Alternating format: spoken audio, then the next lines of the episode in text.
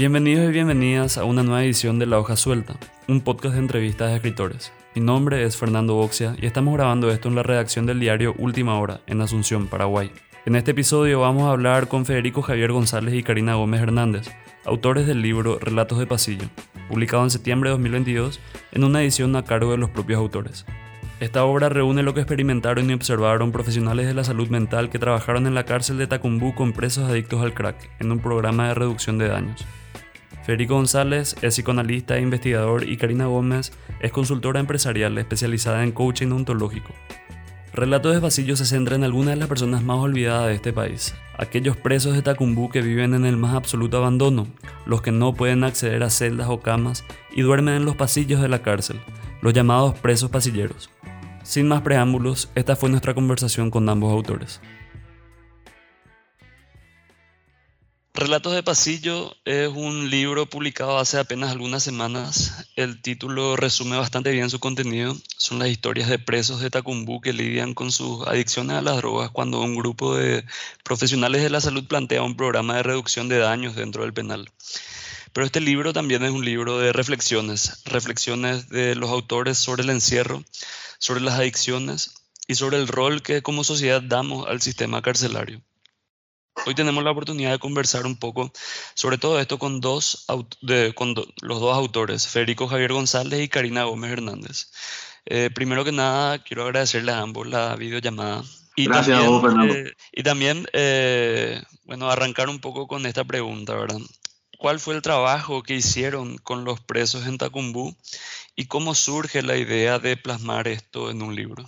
Bueno, en principio, el, el- la- digamos, surge todo de un proyecto de investigación, de un trabajo que como un equipo multidisciplinario de salud mental eh, arrancamos allá por el 2014, que tenía la intención de hacer un análisis acerca de la población carcelaria y el modo de consumo que existe en, en Tacumbú, reconocer un poco las, la situación eh, real del consumo problemático de sustancias en Tacumbú, que era una, una cuestión negada en ese momento, una cuestión tabú, de la cual no se hablaba porque se supone que en las cárceles no hay drogas, entonces de eso no se habla y punto. Sin embargo, eh, reconocimos la situación del pasillo como uno de los espacios donde el consumo problemático de sustancias era como la, la media, digamos, ¿verdad? Entonces, eh, a partir de ese, ah, de ese proceso de investigación, terminamos, cerramos la investigación y decidimos hacer una especie de plan piloto de trabajo con un abordaje de las adicciones en el pasillo con los usuarios del pasillo. Y bueno, fue una experiencia muy interesante realmente que la llevamos a cabo durante todo un año. Y bueno, las conclusiones de ese trabajo también eh, están plasmadas en una investigación que hicimos posteriormente, ya esto fue en el 2019, eh, cerramos en el 2020 la investigación, se llama Desde Adentro, del consumo liberado al consumo cuidado. Es una publicación que también les recomiendo como antecedente de lo que fue este libro Relatos de Pasillo. No sé si Karina querés comentar un poco también eh, tu rol acá, tu participación que, en todo esto, ¿verdad? Sí, eh, hola Fernando, gracias. Eh, en realidad yo me, me sumo a, este, a esta iniciativa bastante después, el año pasado, cuando Federico me, me propone eh, convertir esa experiencia o algunas notas que él tenía sobre esa experiencia en relatos, en cuentos, en cuentos breves, donde pudiéramos rescatar un poco a los personajes de esas, de esas historias y contar un poco de la vida de esos personajes. Entonces, me sumo un poco, después de, la, la experiencia, a, aportar un poco desde ahí, una, una mirada un poco distinta a, a, lo que se vivió, en a lo que vivieron estos profesionales en esa experiencia y darle un poco el formato de historias, de relatos que puedan ser eh, fácilmente eh, eh, leídos por, por todas las personas, ¿verdad? Entonces ahí es que este, esta experiencia eh, se convierte también, eh, alarga un poquito el brazo y se convierte en un, en un libro de relatos, ¿sí? Desde ahí empieza desde ahí estoy, estoy este, colaborando con, con Federico en esta experiencia. Bueno, quizás eh, en el libro lo explican bien, ¿verdad? Pero para alguien que no, que no conoce Tacumbú, que eh, creo que la mayor parte de la población probablemente no, no pisó Tacumbú nunca, eh, ¿qué es el pasillo? ¿Cómo ustedes definirían el pasillo como concepto, ¿verdad? Dentro de Tacumbú. El pasillo sería todo lo que está por fuera de, la, de, de, las construcciones edilicias dentro de Tacumbú. Y digo así porque la mayor parte de Tacumbú en realidad, más que una cárcel, es como una pequeña ciudad. Podríamos decir que es como una pequeña ciudad marginal que se fue construyendo eh, según la necesidad de, de, de, la densidad poblacional y que bueno, así como una casa que después nacen los hijos y después los nietos y después los bisnietos y se va agrandando eh, sin mucha planificación y sin mucho criterio, este, se fue creando una ciudad, digamos, una ciudad eh, en la que este, por fuera de ella, digamos, o las personas que quedarían en situación de calle en una ciudad, están en situación de pasillo.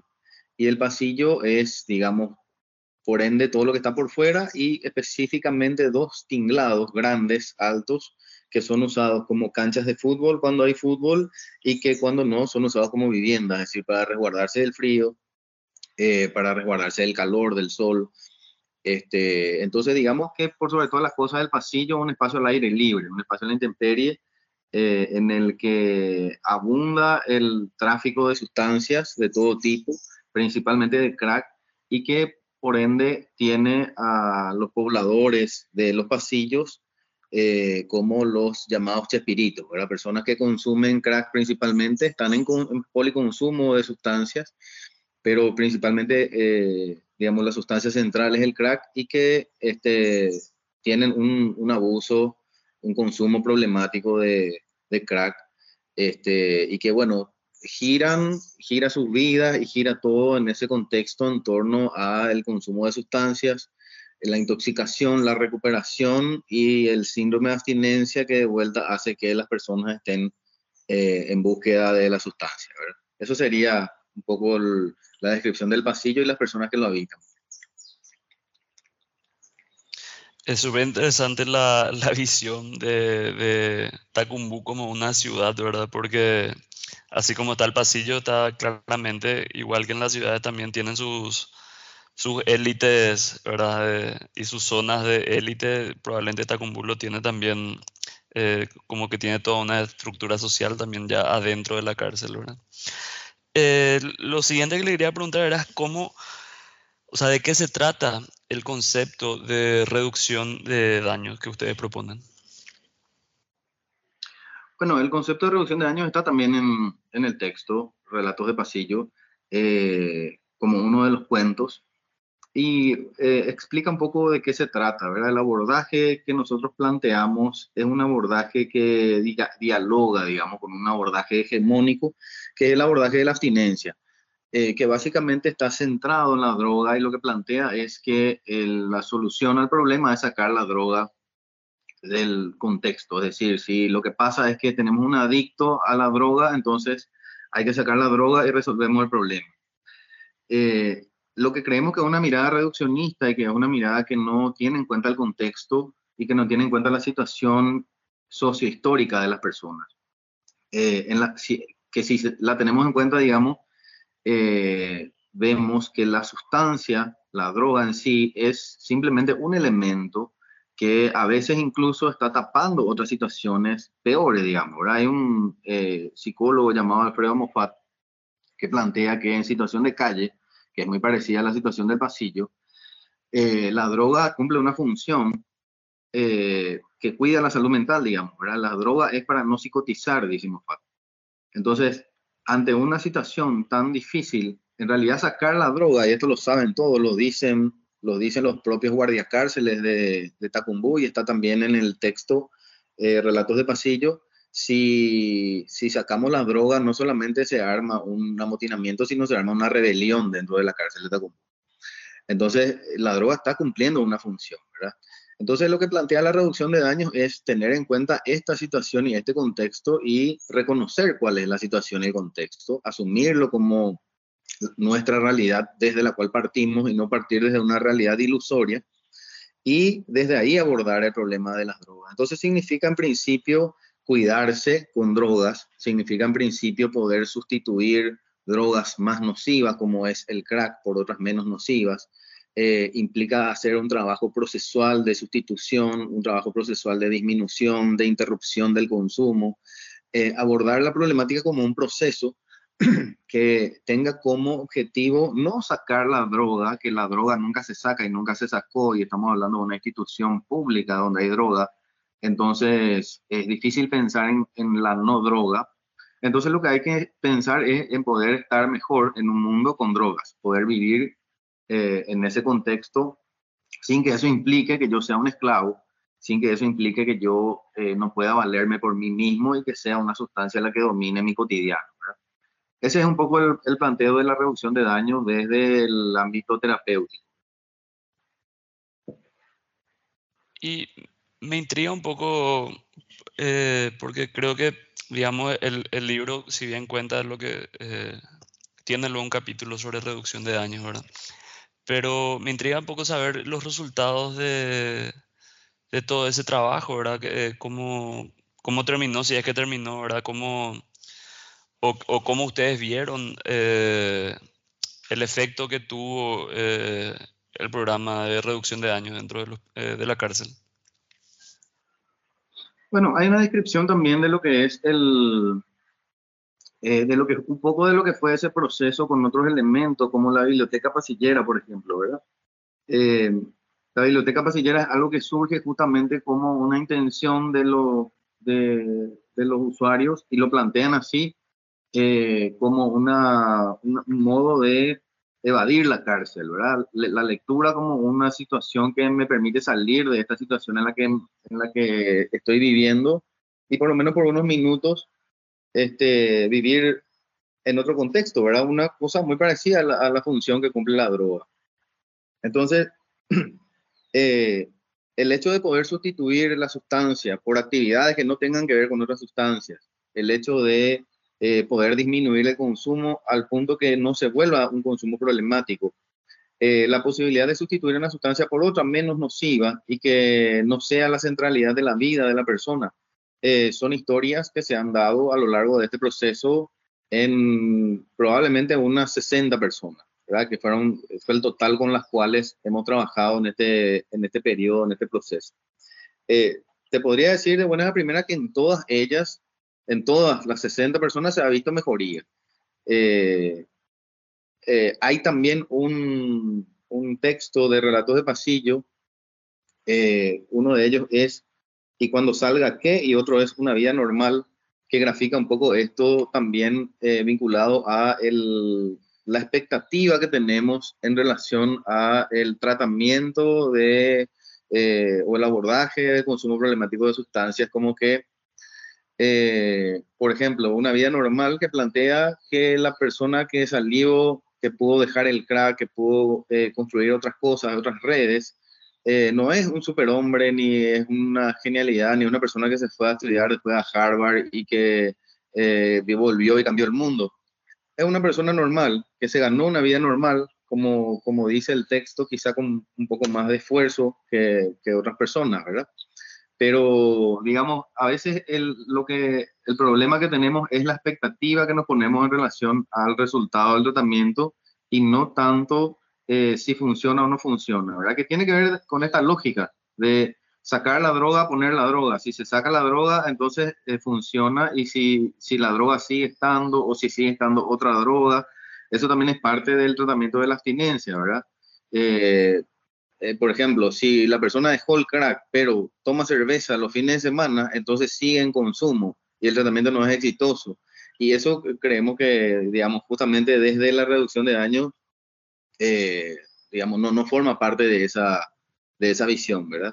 Este, entonces, bueno, teniendo en cuenta que son otros los parámetros, te diría que en, el 100% de los casos son exitosos porque están en un lugar cualitativo distinto, ¿verdad? Eh, hay como también creo que el relatos, los relatos hablan de salir un poco de esa fantasía de lo que es eh, la recuperación de un adicto, ¿verdad? Que es la fantasía de que eh, va, va, realmente, va, como dice Federico, va a tener una vida brillante y va a cambiar el mundo, ¿verdad? No, simplemente eh, la calidad de su vida mejora y, logra construir algunas cosas que, que no podía, ¿verdad? Pero salir un poco de esa fantasía de lo que es la, la recuperación de un adicto y que solamente el, el, salirse de ese lugar de, y, aumentar un poco la calidad, su calidad de vida y las cosas que puede hacer y que puede lograr, principalmente en sus relaciones, es recuperarse. ¿sí? Entonces, como dice, como dice Federico, eh, eh, ¿cuál es la expectativa que tenemos? ¿Cuál es la fantasía que en realidad tenemos en relación a lo que es recuperarse. Simplemente se me ocurre ahora y, simplemente para, para eh, apuntarlo como para que sirva para otras cosas y no solamente en el, en el mundo de las drogas, ¿verdad? Quizá tiene que ver con lo que hacemos en relación con nuestras vidas, ¿verdad? La, la, fantasía de la vida, la fantasía del príncipe azul, la fantasía del felices para siempre, la fantasía de la, ¿Por, qué las historias de Hollywood terminan siempre cuando eh, los amantes se encuentran y se dan su primer beso?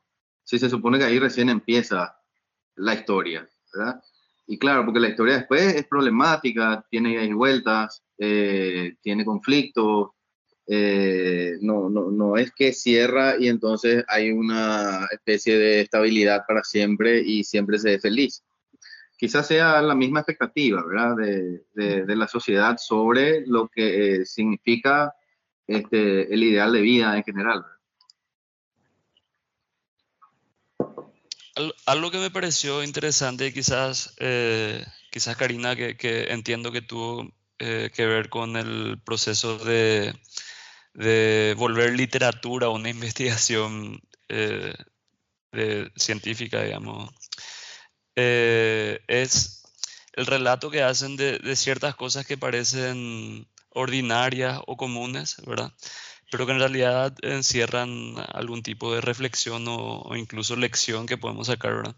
Por ejemplo, el, mero hecho el, de, un día de lluvia, ¿verdad? Cómo puede cambiar completamente eh, el día, ¿verdad? De un preso, el humor, el bienestar de un preso pasillero eh, la lluvia o las complicaciones para ducharse. Ustedes cuentan que, los pasilleros tienen que ducharse con un, eh, bueno, en realidad un preso lo cuenta en el libro, tienen que ducharse con un chorro de agua eh, que continuamente está cayendo sobre un charco de barro que termina, termina ensuciándoles otra vez a medida que se bañan, ¿verdad?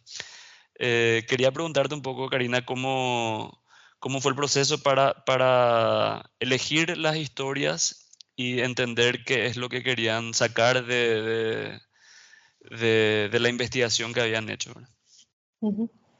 Sí, eh, justamente, Fernando, para mí, ahora que traes eso, para mí lo más fuerte fue justamente eso, esas pequeñas cosas que, que asumimos que existen y que siempre existieron y que todo el mundo tiene y que a, la que todo el mundo tiene acceso y que no es así, ¿verdad?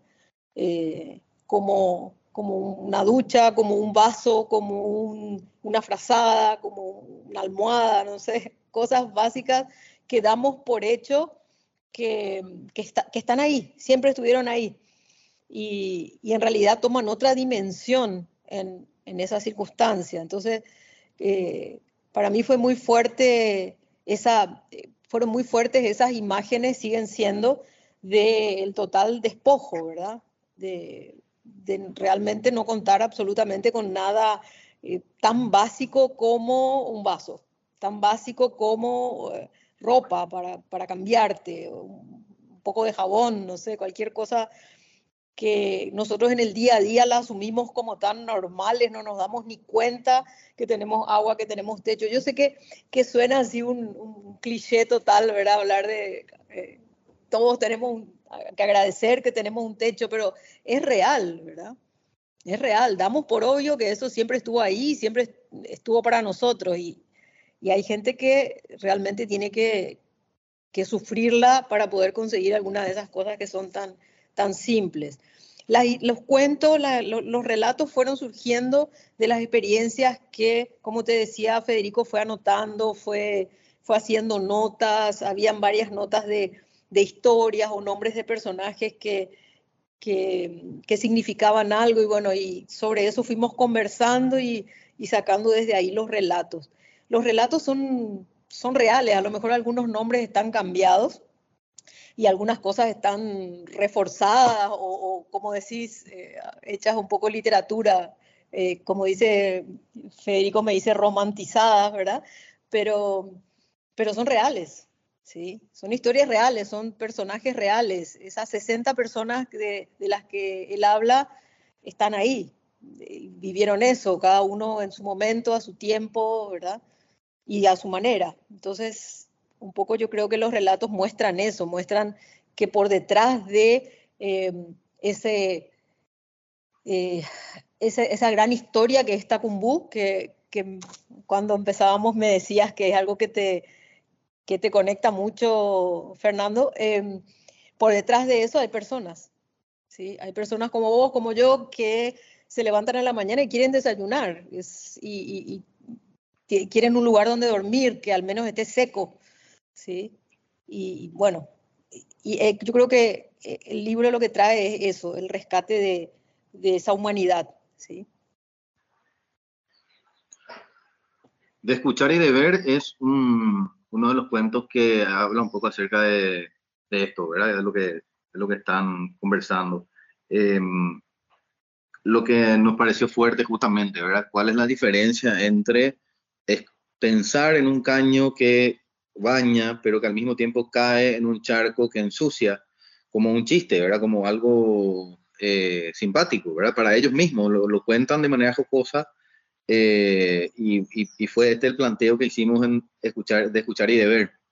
Cómo, cómo escucharlo fue algo jocoso, simpático, y cómo verlo fue terrible, ¿verdad? Cómo verlo fue una... Eh, una situación totalmente desde otro lugar, totalmente otra cosa, como si, como si escuchar hubiese sido eh, una versión con, mermelada de lo que vimos posteriormente, ¿verdad? Que fue algo que, que realmente fue impactante, ¿verdad? Personas bañándose a la intemperie, eh, obviamente desnudos en un, abajo un caño con agüita, ¿verdad? Con agua, con agua que salía apenas. Sí, imposible además no pensar en, a mí al menos me, me, lo primero que pensé en el mito de Sísifo, ¿verdad? De que vas escalando la, la, la, montaña con la piedra solo para empezar de vuelta, ¿verdad? Bañarse, ensuciándose, suena un poco a, a eso. Para volver al mismo lugar. Exacto.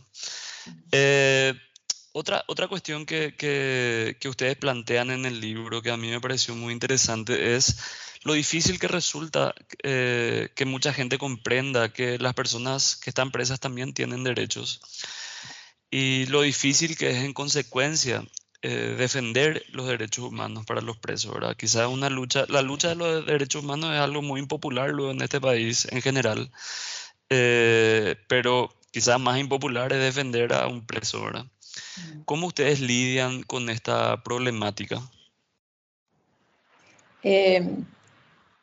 Voy a empezar yo, después seguí, Fede, porque eh, justamente en el, durante el proceso de escribir los cuentos, publicamos varios de los cuentos en, en las redes y recibimos muchas, recibimos muchos comentarios, ¿verdad?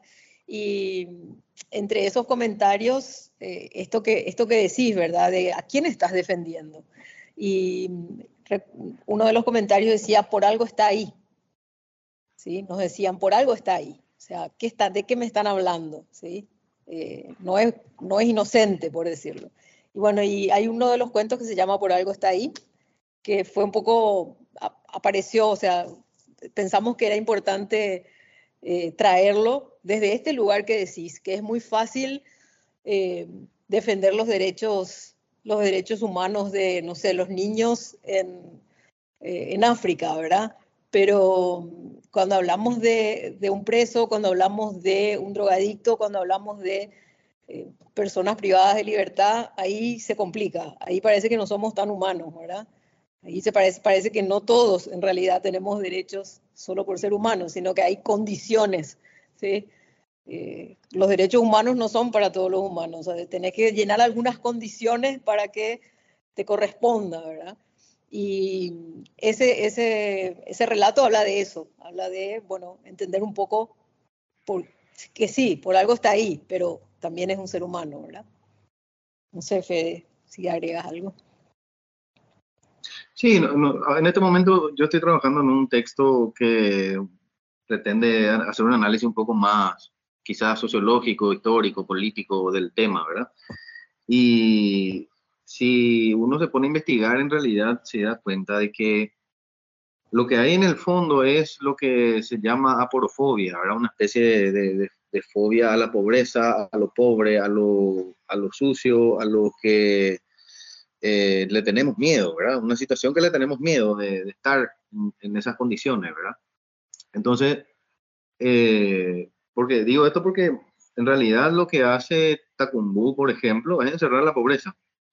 Podríamos decir que el 90% de las personas que allí se encuentran son personas que están ahí por ser pobres, porque no pudieron eh, pagar la coima con la policía para no pasar a judiciales, porque en judiciales no pudieron pagar un poco más para, para los jueces y o fiscales que se encuentran a cargo del caso, y entonces son abandonados a su suerte en un espacio como el pasillo.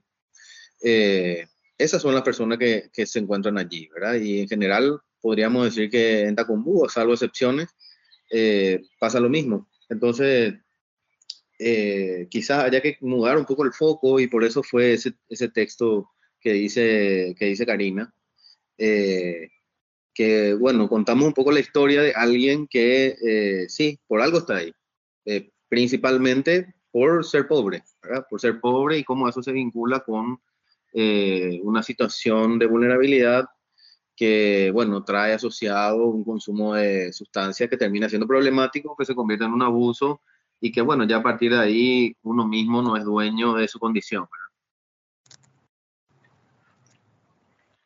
Claro, y justamente hablando de, digamos, de esa visión que, que, estás dando, ¿verdad?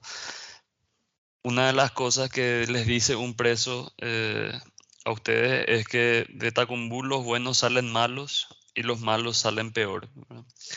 Y es muy difícil. Eh, bueno, yo, yo, visité algunas veces Tacumbú y creo que cualquiera que visitó eh, es muy difícil no ser muy pesimista, ¿verdad? Al hablar de Tacumbú por, por las condiciones infrahumanas en las que están, que ustedes relatan, ¿verdad?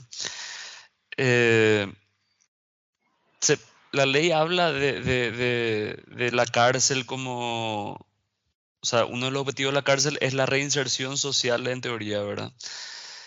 A ustedes, desde la experiencia, ¿a ustedes les parece, ni siquiera les planteo que les parece que se cumple porque claramente no, pero les parece incluso posible eh, o realista plantear un sistema carcelario que, que permita algún tipo de rehabilitación a incluso esa palabra es problemática, ¿verdad? Pero algún tipo de reinserción o algún tipo de, mejoría en las condiciones de vida de, de la gente que entra a ese sistema. Mira, una vez, una vez me puse a pensar, estando ahí ya hacía unas cuantas horas, eh, me puse a pensar qué pasaba si me quedaba, porque de repente, como después de estar ahí más de tres horas, quizás cuatro horas, te daba como una sensación de que ya estabas ahí y que, bueno, eh, ese era tu contexto, ¿verdad? Y después te agarraba como una especie de desesperación, lo, lo comentamos con otras personas, con otros compañeros que, con, con los que hicimos este trabajo, ¿verdad? Y en un momento empecé a fantasear como qué pasaba si me quedaba, ¿verdad? Entonces, eh, enseguida empecé a pensar en personas, empecé a pensar en, en, cosas que me iban a hacer, que me, que me iba a tener que defender, eh, yo soy una persona que hizo artes marciales toda mi vida, entonces voy a tener una herramienta para, para, poder defenderme y después me voy a meter en más problemas y después entonces voy a tener que hacer una pandilla para poder defenderme de la otra. O sea, cualquiera de nosotros, ustedes, yo, cualquiera que esté en ese contexto, va a empezar a pensar en clave del lugar en el que se encuentra. Eh, entonces, como ni pensar en reinserción ni rehabilitación ni nada, porque digamos, es un espacio extremo es como ir a la selva, digamos, ¿verdad? Que nadie se va a la selva para reinsertarse en ninguna sociedad. Se va a la selva para subsistir, para sobrevivir, para resistir, para aguantar, para no morir, ¿verdad? Eh, bueno, esa es la gracia de, de algunas series tipo Survivor y eso, ¿verdad? La idea es esa, no es salir mejor persona, ¿verdad? Eh, y, y, la rehabilitación es un eufemismo de quizá alguna otra cosa, ¿verdad? Porque si estamos diciendo que el problema central es, está vinculado con la pobreza, entonces quiere decir que en muchos casos no, no hubo habilitación de nada. Uno de los textos plantea que eh, le hacen una le hacen la cédula a una persona en, en, la cárcel porque no había tenido hasta ese momento ninguna habilitación por parte del Estado. Entonces, ¿de qué rehabilitación estamos hablando? Cuando una persona que no existía eh, existe recién porque la burocracia estatal hace que eh, se le dé un nombre, ¿verdad? Entonces, sí, sin duda que es problemática la rehabilitación, pero porque, porque no hay habilitación previa, es decir, tendríamos que pensar la habilitación desde la sociedad, desde antes.